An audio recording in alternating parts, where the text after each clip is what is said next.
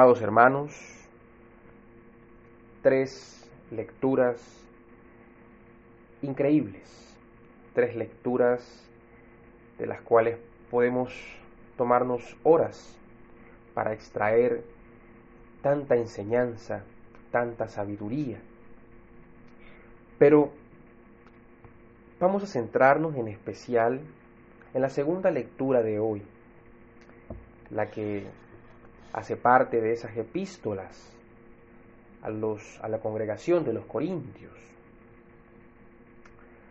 El apóstol Pablo está haciendo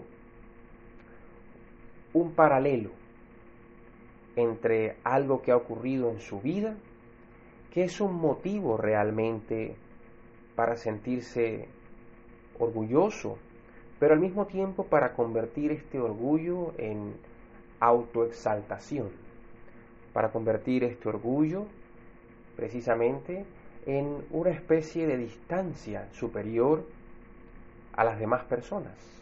Pues, ¿quién no podría pensarlo de esta manera si ha sido arrebatado al cielo, al paraíso, ya sea en cuerpo en alma o de la forma como Dios lo haya decidido hacer? Pues realmente es grande. Hay muchas cosas, amados hermanos, que quizás no son eh, de esta magnitud como la que vivió el apóstol Pablo, pero hay muchas cosas que Dios ha hecho en la vida de nosotros. Hay habilidades, hay dones, hay conocimiento, hay bendiciones, tanto espirituales como materiales, que Dios nos ha entregado y que de algún modo pueden ser un motivo no solamente de orgullo, no solamente un motivo para nosotros sentirnos agradecidos con Dios, sino que podemos convertirlo en un motivo para vernos o hacernos sentir superiores a aquellos que de algún modo tienen otros dones también, pero que posiblemente no tengan ese del cual nosotros queremos alardear. Y la enseñanza del apóstol Pablo precisamente parte de un evento tan grande como ese arrebatamiento que él experimentó, porque no habría manera de poder decir que un ser humano pudo haber experimentado algo superior a eso, sin mencionar obviamente a nuestro Señor Jesucristo y a la Virgen María, pero fundamentalmente lo que el apóstol trata de decirnos es que él tiene todos los motivos para sentirse más que cualquier otro. Tiene todos los motivos para creerse superior a los demás y para hacérselo sentir a los demás. Es decir, sería muy fácil para él, humillar a cualquier otro, incluso a cualquiera de los otros eh, apóstoles, discípulos, obispos de las iglesias en ese momento, en la actualidad incluso. Pero el apóstol Pablo tomando esto como punto de referencia, al mismo tiempo nos muestra que también le sucedió algo distinto. Es decir, él habla de un aguijón en la carne, él habla de algo que de alguna manera coloca un freno precisamente a, esta posibilidad de enorgullecerse y de humillar a los demás, de autoexaltarse y autoalabarse por lo que Dios ha hecho en él, porque ciertamente Dios fue quien lo hizo en él. Por tanto, amados hermanos, él es consciente de que a pesar de esto, hay algo también que Dios le ha dado a su vida en un contrapeso, para que de alguna manera sea la humildad la que eh, reine en su vida, la que gobierne sus acciones y sus palabras, y de alguna manera reprimir así esa parte eh, propia de su personalidad. Y es que, amados hermanos, eh, todos tenemos características distintas de las que el Señor nos ha dado, todos tenemos eh, personalidades distintas. Pero otra cosa es el carácter. El carácter se va forjando, se va en, en el tiempo, se va modificando. Y nosotros lo que buscamos, amados hermanos, es precisamente ir condicionando todo nuestro entorno ir enfocando nuestra vida a ese carácter de Cristo, un carácter piadoso, un carácter amoroso y misericordioso. No es tarea, tarea fácil, amados hermanos, pero es importante entender entonces algo que va a entrar en esta escena y es fundamental para nuestra vida y lo habla el apóstol Pablo y se trata del sufrimiento. Vivimos en tiempos eh, modernos, vivimos en tiempos eh, en los que pues desde hace aproximadamente unos dos siglos eh, el mundo ha entrado en, una especie de desarrollo psicosocial, por llamarlo de alguna manera, que ha empezado a tomar una noción eh, distinta de lo que es el sufrimiento desde la óptica o desde el punto de vista de lo que las escrituras nos hablan. Hoy en día nadie quiere sufrir, es decir, no se trata, amados hermanos, de que nosotros busquemos eh, el, sufrimiento, eh, pero tampoco se trata de malinterpretar el uso que el cristiano le da al sufrimiento. En estos tiempos, como les decían, es muy común que el ser humano eh, invierta tiempo, eh, ciencia, dinero, todos los recursos a tratar de evitar el sufrimiento. Precisamente eh, nuestra vida se enfoca en no sufrir. Es más, usualmente cuando, cuando nosotros vemos o escuchamos estas estos lemas de mercadeo usualmente están enfocados a tratar de solucionar algo que el ser humano puede considerar como sufrimiento. Pero resulta que el apóstol Pablo nos está mostrando una óptica distinta del sufrimiento. El sufrimiento produce en él una debilidad, es decir, el sufrimiento le hace consciente a él de que de algún modo él aún sigue siendo un ser humano, aún sigue estando en este sistema y a pesar de haber recibido todas estas bendiciones de parte de Dios, aún así Él sigue expuesto a las cosas del mundo, es decir, a los sufrimientos. Pero la forma como el apóstol Pablo toma el sufrimiento y lo interpreta en su vida es realmente el mensaje que debe quedarnos en esta homilía de hoy. El apóstol Pablo entiende que realmente es en el sufrimiento cuando nosotros nos acercamos más a Dios. Porque de algún modo es aquí cuando se forja nuestra humildad. Es aquí cuando entendemos que sin importar la cantidad de dinero que se tenga, sin importar las relaciones, sin importar la edad, la juventud, sin importar absolutamente nada, el sufrimiento, de algún modo, es ajeno a todo esto y llega a nuestra vida y nosotros podemos utilizarlo para forjar precisamente ese carácter cristiano. Hace algunos días meditaba precisamente en una frase eh, que me llamó mucho la atención, que decía que todos realmente eh, queremos la corona de, ser de reyes, que Jesucristo era nuestro, es nuestro rey, pero su corona era de espinas. Entonces, e, en ese orden de ideas, nosotros tenemos que ser conscientes de que el sufrimiento es parte de nuestra vida. La palabra lo dice, en este mundo tendrás aflicciones, tendrás aflicciones.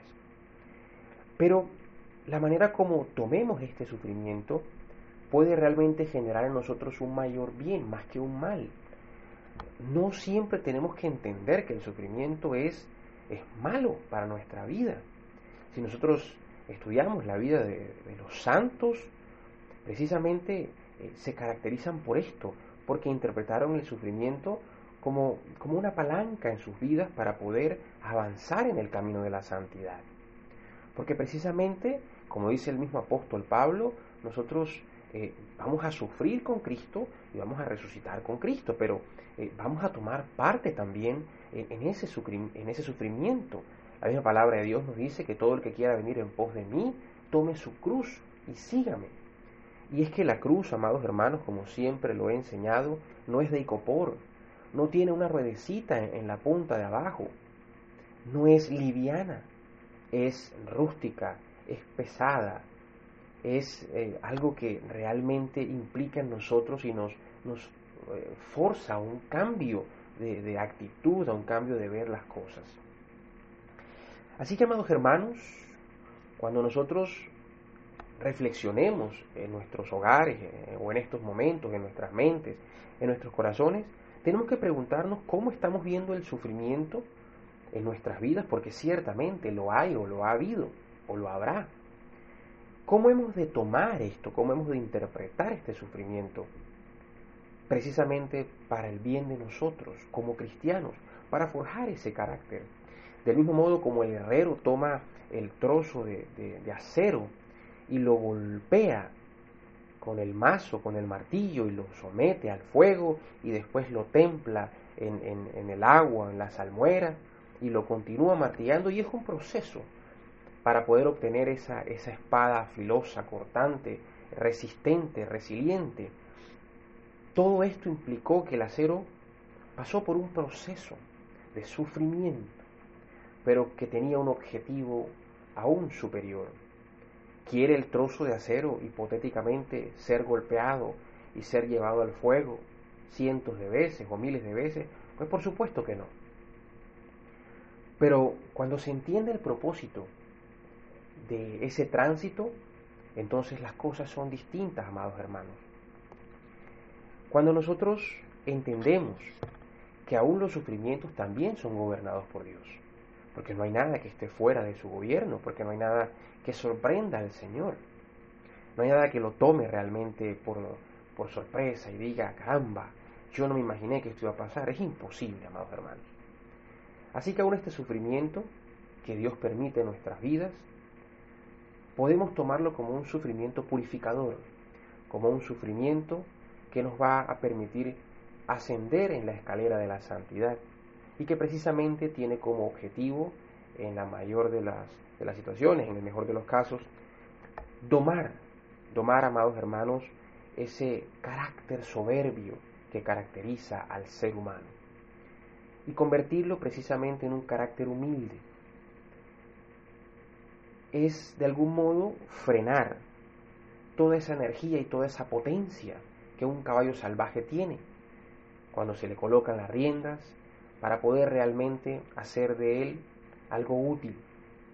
El sufrimiento, amados hermanos, nos vuelve más útiles para el reino de los cielos.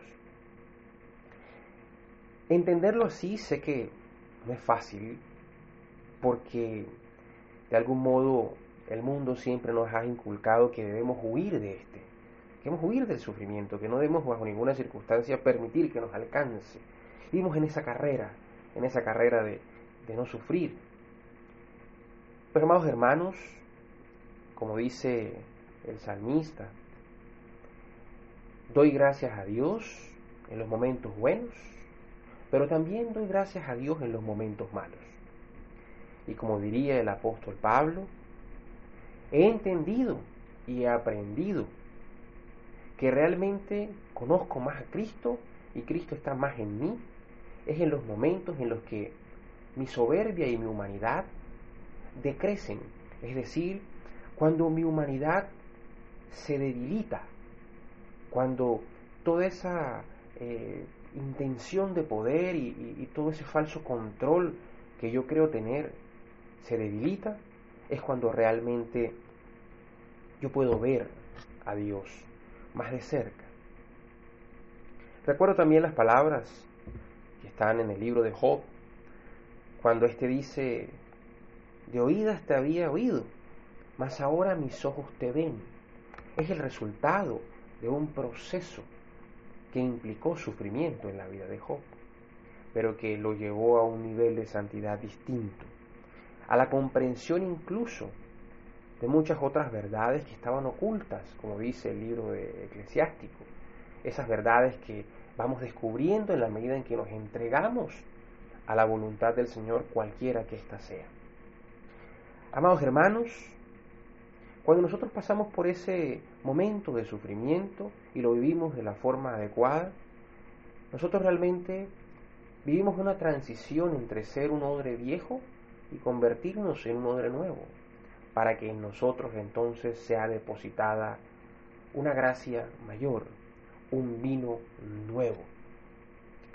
Trayendo entonces así eh, el mensaje del Evangelio también de hoy, donde nuestro Señor Jesucristo toma precisamente eh, esa acción de entregar un vino nuevo, de poder transformar esa agua en vino para esas personas que de algún modo estaban ahí eh, celebrando en esa fiesta.